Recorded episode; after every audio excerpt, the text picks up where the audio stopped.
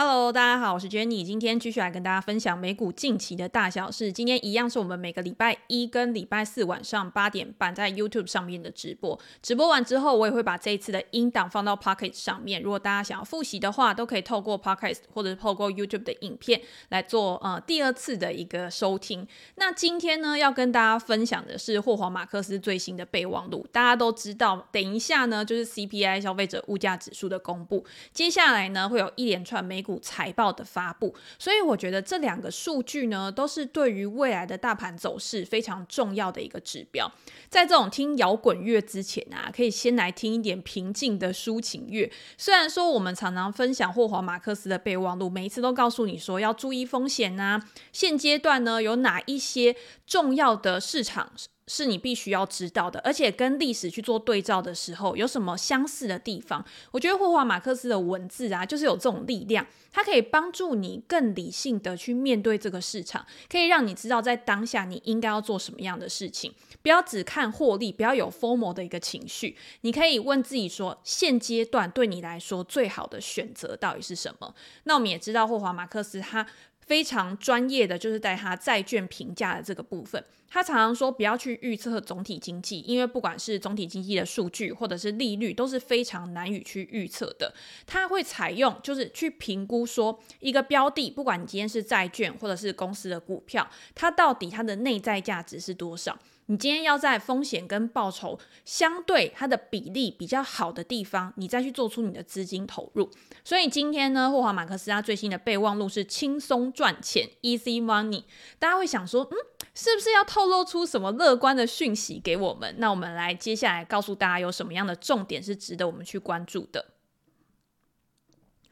那这一次呢，他的备忘录里面，他有提到了很多跟过去历史相关的，以及现阶段在他前面两次巨变的文章当中，他有提到嘛，现阶段跟以前有什么不一样的地方？第一个就是从金融风暴以来，甚至是过去四十年以来，我们都处在一个利率持续下滑的时代。但是呢，因为通膨的关系，因为俄乌战争的关系，所以一切都好像变了调。联准会它原本预测说通膨是暂时的，可是没想到通膨演变成非常严峻的一个景象，甚至要采用非常激进的升息手段，把利率升到二十年以来的高点，才有办法去压抑通膨。现阶段看起来好像是已经要达到联准会它的目标了。可是呢，我们要知道的是，经济跟金融活动，它都是有一段时间的一个发酵。那在这个中间，我们要怎么样去评估资产的价值？其中一个呢，就是货币的价值。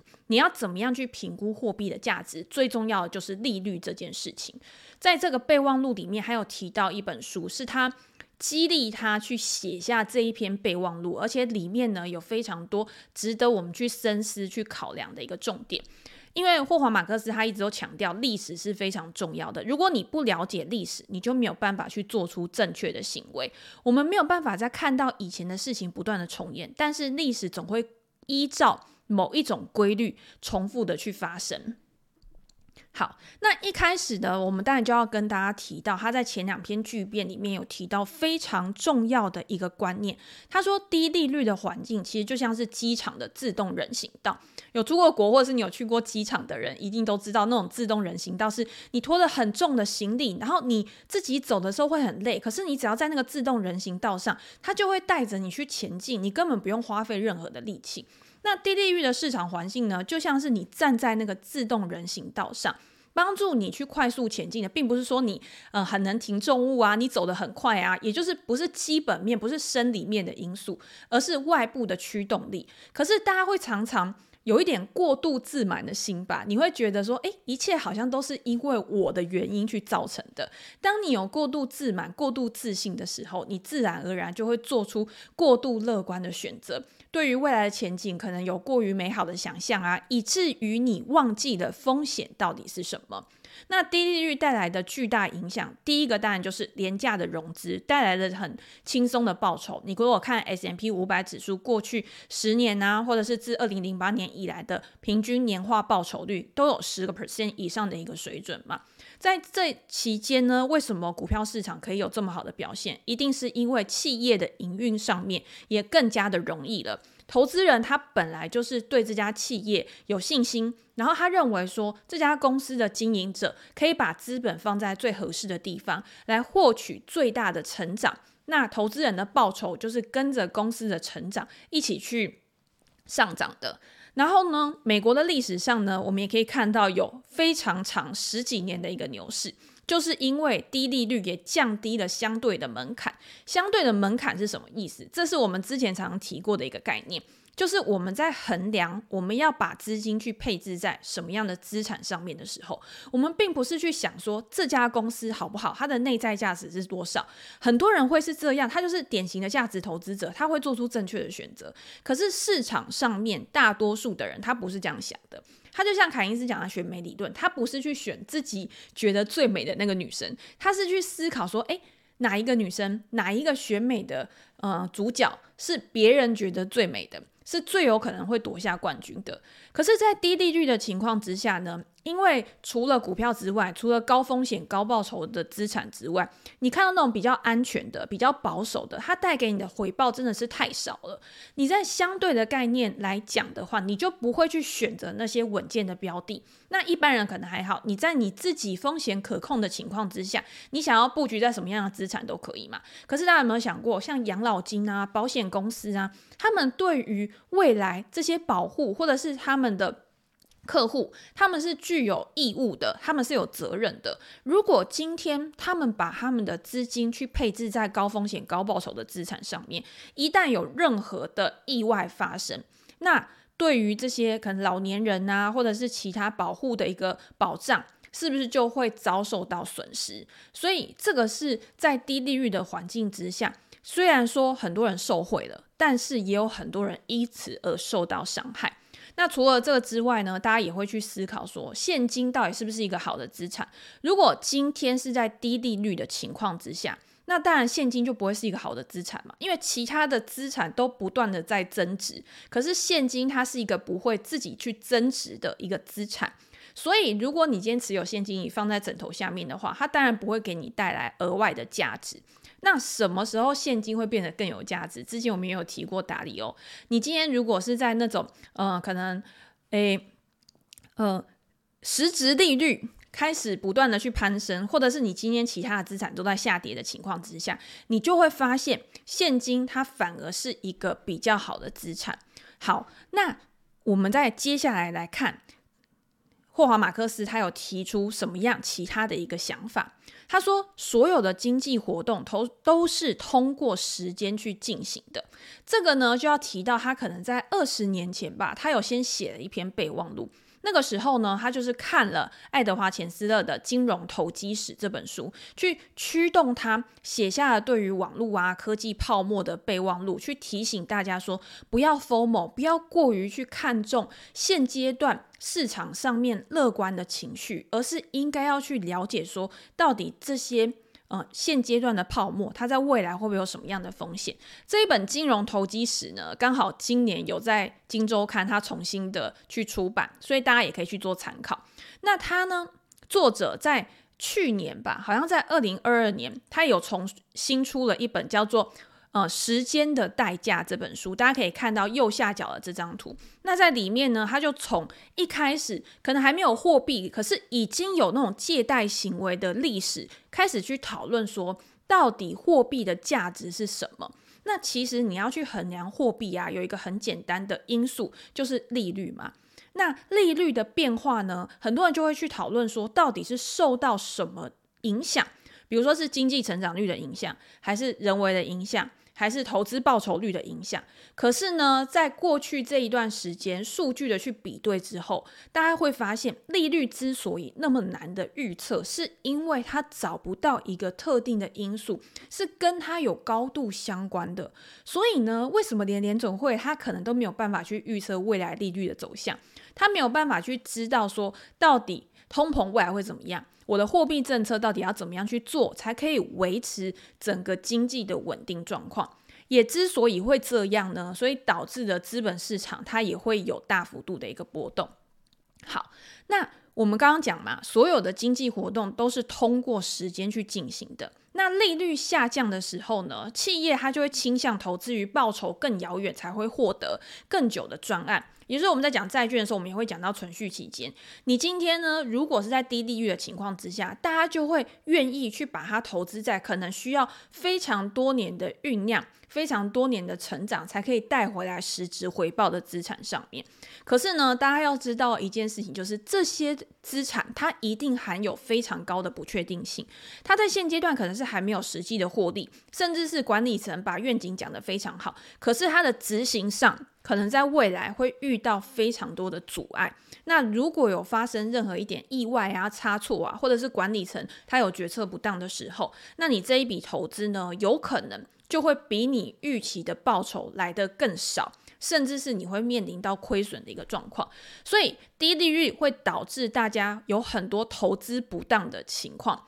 比如说呃各个形式啊，你今天买的太贵啊，也是一种投资不当嘛。或者是你买在一个呃前景非常看好，但是它实际上呢还没有一个实质的作为，甚至八字都还没有一撇的东西，它在这里。这一篇文章里面，他就举几个例子，而且不只是个别公司的例子哦，有可能是一个国家的例子。比如说，在二零一七年的时候，阿根廷它发行一百年期的债券，不知道大家对于一百年期的债券有什么样的一个看法？你会认为说，如果我今天买了一个债券，它可以持续的长时间去支付给我利利息的话，那即便它是一百年，它等于就是一个永久的债券吗？对我来说也没有关系，我只要可以稳稳的领息就好了。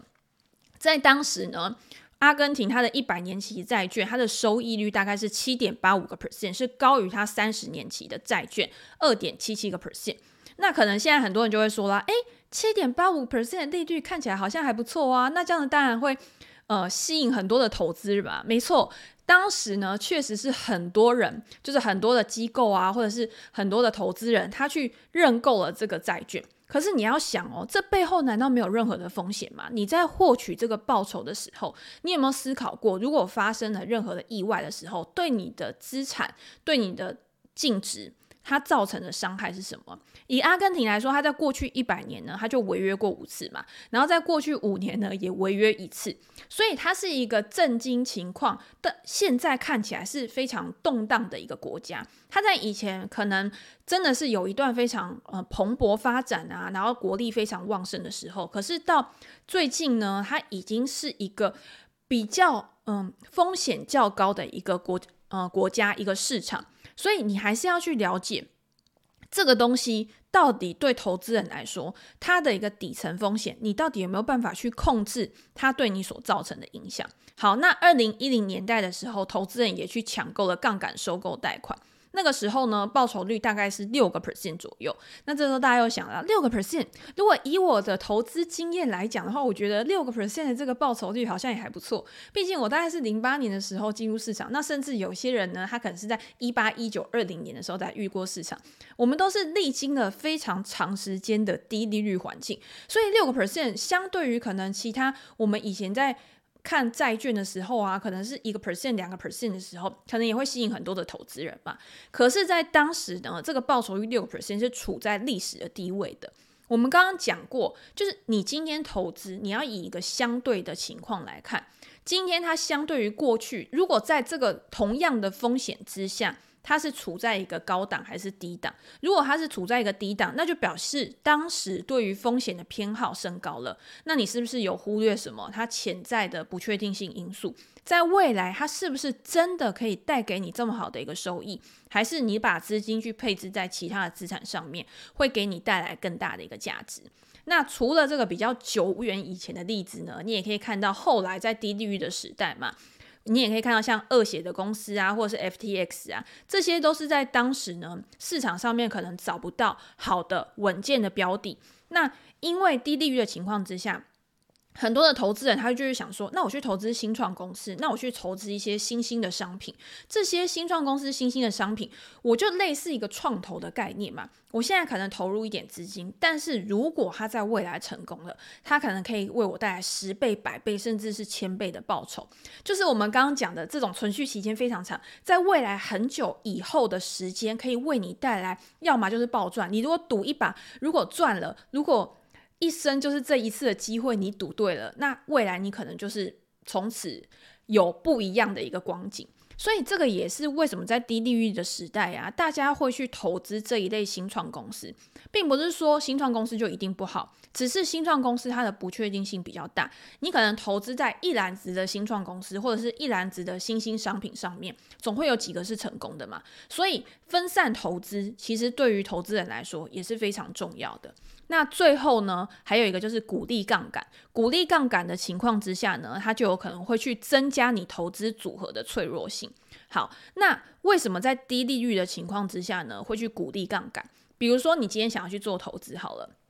然后呢，你就去呃买了一个。东西，然后这个东西呢，它可能可以为你带来六个 percent 的报酬。可是，如果今天你可以借到一个四个 percent 的一个利率，然后这四个 percent 的利率呢，你去投资到一样的东西上面，那中间它给你带来这个杠杆的效应，是不是就比你单纯以自有资金去投资来得大的很多？所以呢，今天在低利率的情况之下，你会去诱导大家。会更希望去借钱，更希望去融资，去承担杠杆。可是如果有任何的状况，那有可能也会为你带来毁灭性的影响。所以，我们刚刚一直讲嘛，为什么今天低利率它会造成市场更大的波动，或者是大家可以看到现在有任何的风吹草动啊，政策的一个变化啊，数据的一个公布啊，就会到造成股市好像有很大的一个波动，就是因为大家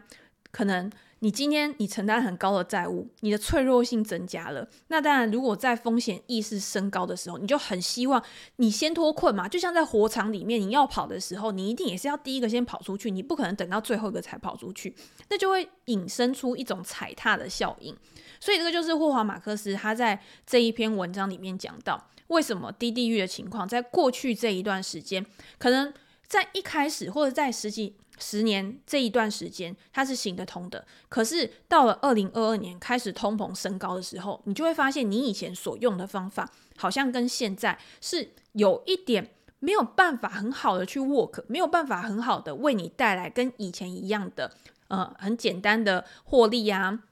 很容易呢，你就可以赚到你想要赚的一个投资报酬。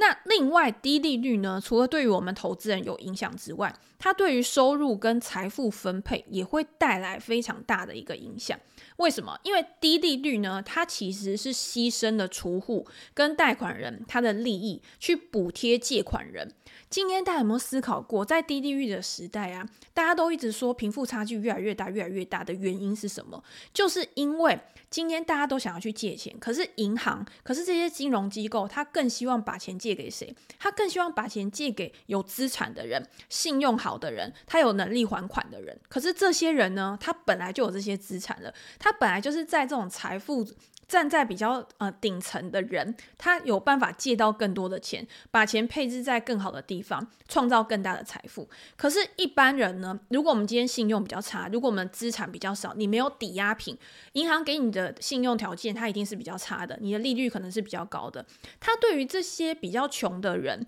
比较穷的借款人，它其实是一种更沉重的负担。所以在低利率的情况之下，即便是嗯，大家可能都可以拿到低相对低的利率，可是有钱人他可以获得资金，甚至是他越可以去选择的投资资产，一定还是比一般人还要多。那大家就要去思考啦。那如果今天是这样，你去减少了这些储户或者是贷款人他的一个收入，然后呢，帮助了这些有钱人越变越有钱，那对于整个社会来说，到底有没有更大的一个帮助？在过去这一两年啊，我们也可以看到，像彭博啊，或者是很多的网络报道，他也告诉我们说，美国人的财富其实大幅的增长。可是呢，这些大幅的增长到底是从哪边来的？房地产的增长。股票市场的增增长，很多商品的价格上涨，去带动了财富的增加。可是多数呢，还是都是在这些比较有钱的阶层上面。如果你今天你本来就已经为了生活，然后开始非常努力的工作啊，然后你赚到的钱，可能在日常生活里面，你就必须要去支出大部分。你还有多少钱可以去买房，你还有多少钱可以去买股票。所以这个就是在低利率的情况之下，会造成更不公平，或者是贫富差距更大的问题，也是造成美国的政治它分裂的更严重的一个原因。你也可以看到，最近今年呢也是选举年嘛，大家就会在那边吵说经济好不好啊，或者是未来我们要去解决什么样的一个问题啊。其实低利率也在其中呢扮演了我觉得相当重要的一个角色。好，那就回到了这一篇文章，霍华马克思会去讨论说，我们会回到轻松赚钱的时代吗？讲白话一点，就是我们会回到一个低利率的时代吗？联准会会不会在今年二零二四年，就像市场讲的一样，三月就开始降息啊？可能还会超过市场的预期，可能降到五次六次，然后来带动经济的重新发展，然后又再掀起一波大牛市。霍华马克思呢，他说他最常被问到的问题就是利率会在最近这一段时间，或者是在未来呢，再快速的走高吗？他认为呢，今天的利率相对于过去的历史水准来说，其实并不高。可是你说今天不升息，那难道就一定要降息吗？他认为其实也不是这样。它有可能就是维持在一个正常的水准之间，相对于过去来看，其实现在的利率啊，其实都还是处在一个相对偏低的一个状况。像一九六九年的时候，是霍华马克思他出境到投资市场，那个时候呢，联邦基金的利率大概是。八点多个 percent 左右，那在接下来的二十年里面呢，它从四个 percent 到二十个 percent 里面都有。所以霍华马克斯他是一个历经景气循环，他的经验非常充足的一个投资家。那在这个范围里面呢，现在的基金利率是多少？就是五个 percent，五点二五到五点五个 percent 左右嘛。所以当以他的角度来看，他当然觉得这没什么。可是以我们比较年轻的一代的角度来看，就觉得哇，现现在的利率也太高了吧！我在这么高的利率的情况之下，我要怎么样去做投资？今天那么高的利率会不会去影响到美国未来的经济？会不会影响到未来的一个消费？那除了霍华马克思认为说，因为现在的利率相对于以前并不高，所以他认为不会再去回到超低利率的水准。更重要的原因是，联准会在其中扮演了非常重要的角色。比如说，全球化之前带来的通货紧缩，大家都知道全球化，所以你各地的分工啊，你可以大幅的去压低生产制造的成本。可是现在大家在讨论是什么？逆全球化，大家在讨论的是，诶，我今天呢，我就是要把制造业拉回到美国啊，我希望呢，我的供应链可以更分散啊，之类之类的。那这些是不是会带动劳动力成本的上升，或者是物价啊、供应链的成本上升，都是有可能的。所以他也认为说，因为未来可能还是有通膨的隐忧，所以联准会也不会这么快的去降低利率。第二个是呢，联准会他希望可以维持中性利率，而不是再回到以前那样去维持宽松刺激。中性利率呢，就是一个呃不温不热，就是你不会过度的去刺激经济，但是也不会去造成经济衰退的一个比较好的一个中间值嘛。好不容易呢，联准会已经把利率拉到一个比较正常的一个水准了，他希望在未来有危机发生的时候，他还有一些工具可以去使用。如果它像以前一样一直维持在低利率的环境之下，发生了任何的危机，它没有工具去使用的时候，又有可能会造成下一次不知道会带来什么样衍生性的一个效果。所以，为了预防再次的通胀，为了预防下一次的衰退，那他们需要去做好准备。那利率的调控呢，其实相对来说就是一种工具。而且呢，联准会他可能也不希望一直扮演这种非常明显的控制者的角色，还是应该要回归到市场的机制。像我们刚刚讲钱斯勒那一本书里面，他就有提到一个很重要的观点。他说，其实一个利率啊，你今天要怎么样去决定利率的水准到底是在哪边，是供给跟需求去决定的。如果今天是一个自然利率的情况之下，中性利率的情况之下，照道理来说，供给跟需求会。在一个比较平衡的状况，那什么叫做比较平衡的状况？就是这个水准呢，它可以让厂商去生产，去符合可能消费者他的一个需要，它不会有那种过度生产，也不会有那种完全没办法生产，所以。你今天你过多的钱去追逐过少的资产的时候，就会造成大价格的大幅上涨。这些呢，都是会让市场更稳定的发展非常重要的一个因素。所以呢，霍华马克思他也去讲了，他说：“那我们现在要怎么样去做投资？我们要怎么样去看待未来的一个市场？先想的是过去这一段时间，不用讲太久哦，就过去可能一到两年这一段时间，市场的共识是正确的吗？十八个月之前，大概就是一年半之前，人们都普遍认为说，联总会一定还是会非常激进的升息，会导致二零二三年就陷入到经济衰退的情况。结果发生了什么事情？”二零二三年其实大家还是顺顺的度过了嘛，而且在 AI 生产力带动的驱动之下呢，不管半导体啊、科技股啊，S M P 五百指数到年末的时候，它也上涨了超过二十个 percent，股市呢也创下了历史新高。那十二个月之前呢，股市反弹的时候，那很多的乐观主义者呢，他认为说联准会应该会再次的去转向鸽派，可是到了大概十月的时候，那次不是有一个很明显的拉回吗？那那一段时间呢，又发生了什么事情？殖利率也是因为市场对于未来预期又转向了，所以十年期的公债殖率创下了五个 percent 的历史新高。然后在那一次极端的事件发生了之后，然后才开始了一连串的反弹。所以很多事情是跟市场的共识完全都不一样的。那在六个月前呢，甚至是联总会他们在之前的利率决议，他们点阵图的时候，他们都还认为说，二零二三年底会再加息一次。结果发生了什么事情？就没有加息嘛。七月的时候就已经是目前看起来最后一次的一个升息了。那今年二零二四年呢，大家又开始预测啦。二零呃三月的时候可能就会降息啊，或者是在之后会可能会有更激进的一个降息的动作。那市场的共识呢？你觉得到底还会不会实现？到底市场的共识是不是对的？那霍华马克思会认为说，当你发现说大家都在讲同一件事情，大家都有一样的想法的时候，市场的共识通常就是错误的。他认为呢，未来的利率就大概就是在二到四个 percent 左右，而不是零到两个 percent 左右，除非有发生严重的衰退的时候，才会迫使联准会去采取非常激进的行为。好。那当前的市场公司是什么？刚刚我们已经有先提到了，他们都认现在市场上面呢会认为说，嗯，美国的经济看起来就是在一个很不错的状况，可能会达到这种金发姑娘经济的情况，通胀降温，朝着正确的方向发展，而且可能很快就会达到联准会两个 percent 的一个目标，升息的循环告终，没有必要再做再次的升息，软着陆，甚至是根本就没有衰退。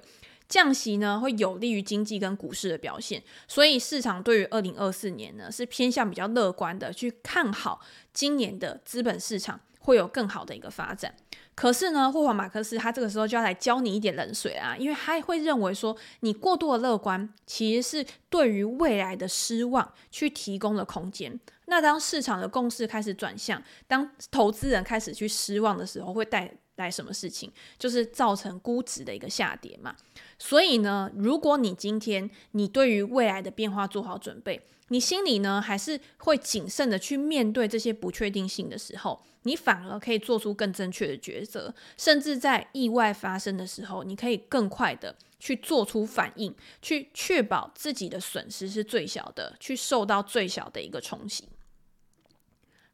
那投资的资产变化呢，会有什么样的情况？比如说，我们刚刚已经有讲了，他认为未来的利率呢是维持在跟过去相比呢比较偏高的一个水准，但是也不是到非常高，相对于过去历史水准来说，它还是处在一个非常低的水准。未来几年的投资环境呢，将会比二零零九年到二零二一年有更高的一个利率。那在此情况之下呢，其实它对于未来的一个布局，或者是你今天要怎么样去寻找。应该适合的资产，在它的巨变跟它巨变的第二层思考里面，这两个文章呢，我们之前都有做过分享，他都有提到。那橡树资本呢，因为他也会分享一些他自己的 insight 嘛，就是他会把它写成文章，它里面呢也有讲到一些值得大家去关注的，比如说呢，因为现在目前看起来，美国经济确实还是比之前还要更有弹性。那嗯，所以呢，他们认为说。目前的债券市场呢，其实还是有蛮多吸引人的机会，比如说，嗯，很多的一些呃比较高收益债的部分，因为呢，在之前，呃，二零二二一年的时候，或是二零二二年的时候，都已经有一些违约的状况产生嘛，因为那个时候就是疫情的期间啊，所以很多的公司它可能面临到流动性的问题。那因为这个特例的事件，所以导致呢，本来应该在现阶段高利率的情况之下，要被违约的公司，他提前的去发生了这件事情。所以像素他们也认为说，在未来呢，这些公司他已经应对了高利率的时代环境之下，他们也做出改变。比如说，你可以看到很多的公司，它都在减少它的资本支出了。你也可以看到它的广告支出啊、营运成本啊，他们都不断的在缩小，就是因为他们希望可以有更多的现金去用于偿债，去降低他们要被清算或者是他们违约的一个损失。那另外呢，他们也认为说，像是新兴市场的债券啊，也是值得去关注的。原因就是因为现在市场呢。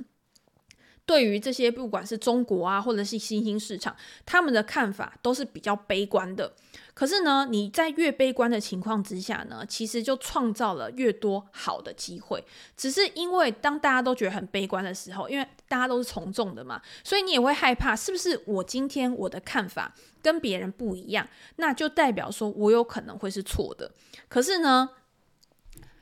以嗯橡树资本来讲，他们认为呢，现阶段看起来他们不会有这么悲观的一个想象，是因为现在呢很多的评级都还是在呃可能虽然说不是投资等级，但是还是在一个比较偏高的一个水准，所以呢在这种。违约性比较小，然后评级呢又还介于比较 OK 的一个情况之下，你今天去做债券的布局呢，相对于过去来说，它的风险性也是会比较小的。或者是像欧洲的房地产，欧洲的房地产呢也是他们比较看好的一个部分，因为呢他们也是觉得说，大家都认为二零二四年到二零二五年这个到期墙，到期墙就是有很多的债务会到期嘛，你今天要去做再融资啊，或者是你今天。要重新去取得资金的时候，有可能会面临到更大的挑战。可是呢，联准会或者是现在全球的联央行都开始去做慢慢转向的时候，市场对于这些不动产的公司，对于这些房地产的公司，会不会也过于的悲观了？事情呢，是不是在现阶段已经开始去落底，开始慢慢的去浮现转机？这个都是大家可以去思考的点。所以。如果大家有兴趣的话，我很建议大家可以再去把这一篇文章找出来看，甚至是你可以到像素资本的网站上面去看，他们有提供一些公开的文章啊，去了解说他们对于整个全球市场，不管是债券或者是其他的资产上面有什么样不一样的想法，来帮助你可以更好的、更完整。你不只是对于股票市场或还有总体经济的一个面向，来帮助你做出更好的一个选择。好，那我们今天呢就跟大家分享到这边。如果大家有任何的问题的话，也都欢迎在留言的地方告诉我。那我最后跟大家分享一个优惠讯息，就是 PressPlay 的专栏，目前订阅呢有限时八五折的活动。那到了一月中这个活动结束之后呢，也会送大家产业的报告，不只是我，还有其他的讲师，然后都会提供他们呃擅长的领域，然后提供这些分析给大家。好，那我们今天呢就最后来跟大家分享一下。现场的人的问题，像有人说，请问杰你为何 Nvidia 平盘了那么久，最近才突破前高？好，那这个之前呢，我们有跟大家分享过，因为之前在讲半导体公司的时候就有讲嘛。我觉得看半导体呢，你最重要的当然就是要先看它的领头羊。可是辉达呢，在之前它创高了之后，它进行了一个横盘整理，它并没有一个很好的催化剂去支撑它的上涨。那原因有可能是因为辉达它目前的营运状况，它的利多消息都已经反映在它的股价上面了。今天这么大市值的一家公司，它的公开资透明的资讯一定也很多嘛。你今天你要在催驱动它往上，你一定要有其他的催化剂。所以最近呢，有什么样的催化剂？比如说，它可能要推出新的晶片来应应中国市场啊，呃，中美之间的一个限定。然后呢，它在 CES 展上面，它也有推出一些其他的亮点，然后或者是它跟其他公司的一个合作，来帮助它可以再重新的去创下历史新高。所以我自己不会觉得，呃，它创前高是一件很意外的事情，因为呢，很多人他会觉得说，哦，我一直上不去，我就把它卖掉，因为它有可能涨多了就是要跌了。但是我如果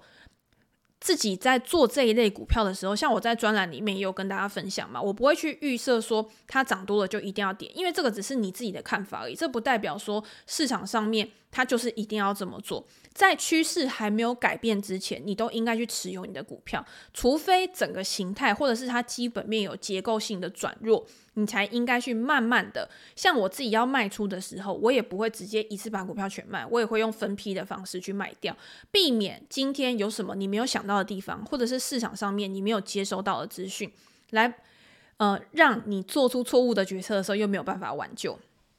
好，那第二个问题呢是郑宇，他说：“请问 Jenny，针对 Microchip 财报不佳的状况，是否代表未来景气复苏的情况没有这么迅速，可能还需要一段时间观察？”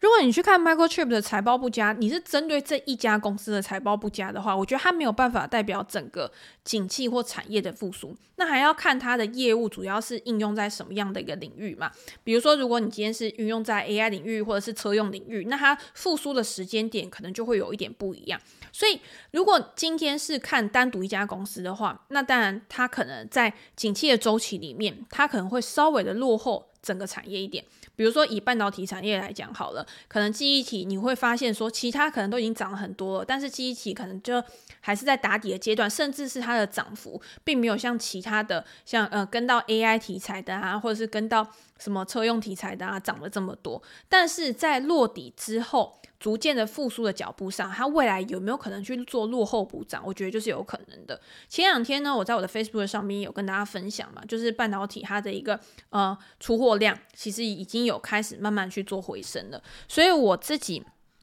呃在看公司的时候，我觉得单一的公司它当然不能去避免整个产业景气的一个下滑，但是在产业已经开始有显著的复苏的时候，那你就要去观察个别的公司，它的财报，譬如说现在财报季要开始去发布了，它在这一次的财报里面，它就有没有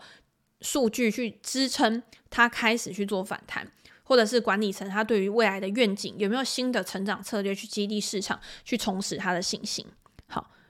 ，HSZ 说你好，不知道 Jenny 对于加密货币 ETF 有什么样的一个看法，像是 ARKB。好，其实我对于加密货币的 ETF，当然我觉得这是一个很重要的消息，因为毕竟呢，在挡了这么多年之后呢，SEC 它终于去批准了比特币的现货 ETF。但是也有一派人呢，他们会认为说，如果你今天呢，你想要去投资比特币作为你资产组合的一部分的话，你可以直接去买比特币来作为你自己投资的一个选项之一。那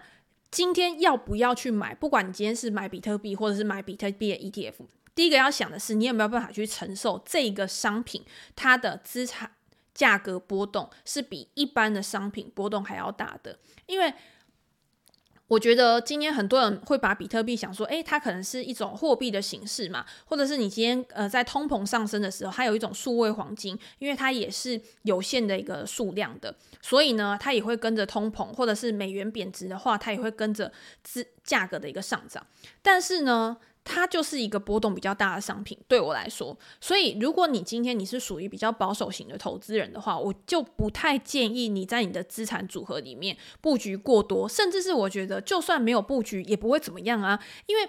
整个市场里面有这么多的资产组合，今天你买股票，有的时候有一些中小型的股票，它的波动程度，它也不见得比比特币还要小。可是呢，你可以比较好的去评估它未来的展望，因为比特币它终究它还跟美元的挂钩还是比较大的嘛。然后呢，它可能跟总体经济也比较相关。可是，一家公司呢，它如果处在一个高速发展的产业上面，它有它自己的竞争优势的话，它可能可以在这个比较长期的赛道上面有更多的可能性。那就是依照自己大家的风险承受度来做选择，我觉得会是比较好的一个嗯想法。Jeff 说：“Hi Jenny，想请问一下，你怎么看苹果连续四季衰退，加上波克夏持股五十一 percent，如果巴菲特要减码苹果，是否会有超级卖压？”好。Apple 连续四季衰退，我觉得主要还可能还是在它的手机的部分嘛。那它其他穿戴式装置啊，或者是大家也会很关心说，它未来有没有新的，比如说什么 AI 的服务出来啊，或者是还有没有新的产品可以推出啊？换机潮怎么样啊？或者是它的 Mac 啊、iPad 这些的。所以我自己是不太会去担心苹果的原因，是因为我觉得至少它的服务业务上面，它还表现得还蛮稳健的。那硬体的装置，其实大家都知道嘛，不管今天是消费性啊，甚至是在普及度上面，我觉得它一定都还是会有一个天花板。可是今天一个人他有一个载具呢，他可以有非常多的服务去搭在这个载具里面嘛，所以他现在应该要去冲刺的是，他要怎么样可以让更多的人透过这个硬体的装置去下载更多的服务，甚至是他在未来他推出了什么比较新的东西，不管是 AI 的服务啊，或者是健康照护，因为。嗯，我觉得 Apple 它也非常重视健康照护这个领域嘛，我觉得都会是它股价的一个催化剂。那你说，不过像它持股比重很高，如果巴菲特要去减码苹果的话，会不会有超级的卖压？但是如果你问我的话，我会觉得说，诶，为什么巴菲特要去减码它？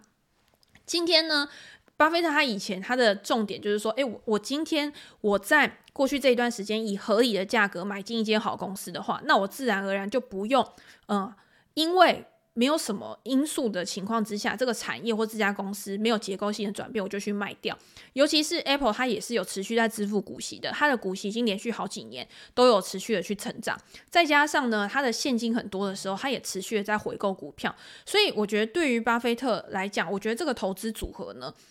没有太大要去变动的必要。即便是要卖的话，我觉得应该也不会有超级的卖压。当然，这只是我自己的一个想象，跟我对巴菲特的一个。呃，期许或者是对播客下的一个期待吧。如果他真的要卖股票的话，那也是非我控制之外的因素。所以我自己还是很喜欢 Apple 这家公司，而且我自己也是非常看好它未来的一个发展。好，君瑶说，请问台股、美股每天这么多新闻跟消息，有什么快速阅读或是筛选的方法吗？我觉得，如果是一开始新手啊，想要去了解台美股的话，你可以先找一些你比较熟悉的公司，然后去 follow 它的消息。那像我们之前有分享过的网站，像 Thinking Alpha，它呢，你看可以做成一个呃观察清单的列表，或者是像富图牛牛，如果你是想要用中文版的话，它也可以去制作你的观察清单。那你每天早上起来呢，其实你去看那个观察清单，它就有相对的资讯重点可以提供给你。那如果你是已经很熟悉这个市场，你觉得说我每天就是要知道发生什么事情？那一早起来呢，一定会分成两块资讯嘛。像现在第一个一定就是总体经济的资讯，第二个呢就是产业资讯。但是产业资讯一定还会是搭配到公司，因为你今天只讲产业没有用，你还要知道说这个产业里面有哪一些公司，它有一些创新的科技啊，还有新的产品去出来啊，才有办法去抓到下一个比较有机会的股票。那总体经济呢，我觉得比较适合的网站的话，包括如果是英文的话，像彭博，我觉得就还蛮适合的，或者是华尔街见闻，这个是中文的，然后也是免费的网站。那那如果是产业，然后跟公司个别公司的话，我觉得产业这个东西比较没有办法从新闻里面去找到的原因，是因为如果是媒体的话，它对于产业的描述会比较。呃，概念性的，它比较会告诉你说，哦，这个产业里面可能有哪一些公司，那它的财报怎么样？那这个可能像 Barons 啊，或者是华街日报，我觉得都不错。那产业的资讯，我觉得大家可以去 Google，或者是你今天券商，它可能有提供一些研究报告啊。那 Google 也可以搜到一些 PDF 档案，都可以作为你补充产业一个很好的嗯、素材。好，可是我觉得这种新闻跟消息啊，其实。讲到底啦，它就是没有一个速成的方法，都是要每天每天不断的累积。然后你对这家公司，或者是你对整个投资的环境越来越熟悉的时候，你自然而然就会发现你的脑袋里面其实就有一个小小的资料库。那这个资料库呢，每天就是根据新的消息，然后跟资料来源不断的去做更新。所以投资真的是没有办法速成，除非你今天就是像买乐透一样，诶，我今天看到哪一只股票涨了，我就去追。然后呢，如果它跌了，我就卖掉，然后我就赚一点小小的价差。这个就是比较没有累。积性的，但是如果你今天是属于那种比较价值投资者的，或者是你比较属于波段长期持有派的，那我觉得累积的过程一点一滴，大家都说嘛，原子习惯嘛，每天累积一个 percent，一年就会有三十七倍的成长。那你只要很努力的去做这件事情，那。我觉得一段时间之后你，你就可以带到成果。那我觉得投资这件事情，就是你有努力，它就一定会有收获的地方。好，那今天就先跟大家分享到这边喽。如果大家有任何的想法的话，也都欢迎跟我分享，给我评价跟留言。那我们之后呢，Podcast 或者是影片都会还可以再拿出来跟大家讨论。那先这样喽，拜拜。